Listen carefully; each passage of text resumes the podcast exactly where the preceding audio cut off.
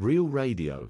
In dieser Folge geht es wieder mal um einen Kalenderspruch. Also ihr kennt das bei Instagram, teilen Leute hm, Zitate, die sie inspirierend finden und so ein bisschen ist das hier auch. Der Kalenderspruch diese Woche kommt von Jörg. Life is simple but not easy.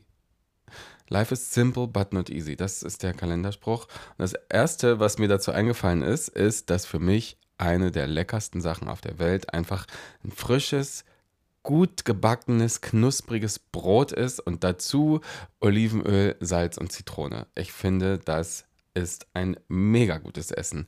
Und ein gutes Brot zu backen, das musst du erstmal machen. Ne?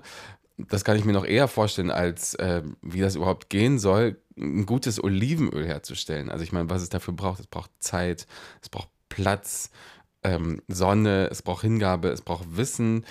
Und das ist alles natürlich überhaupt nicht trivial, Olivenöl herzustellen. Ne? Ähm, und trotzdem entsteht dann ein ganz einfaches Gericht. Brot und Olivenöl. That's simple. But it's not easy.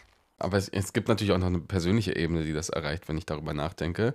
Und zwar habe ich mich Anfang des Jahres entschieden, dass ich mich auf so ein paar Sachen fokussieren will. Also ich will wieder mehr lesen und weniger glotzen. Ich will besser essen. Ich will weniger äh, kopflos einfach Essen bestellen. Ich habe angefangen, mir morgens ein bisschen Zeit für Mobility-Training zu nehmen, statt zu scrollen. Also ganz banale Sachen, die jeder von uns oder viele von uns sich am Anfang des Jahres eben vornehmen. Simple Sachen, aber ganz ehrlich, es ist nicht unbedingt einfach, das zu machen. Simple be, but not easy.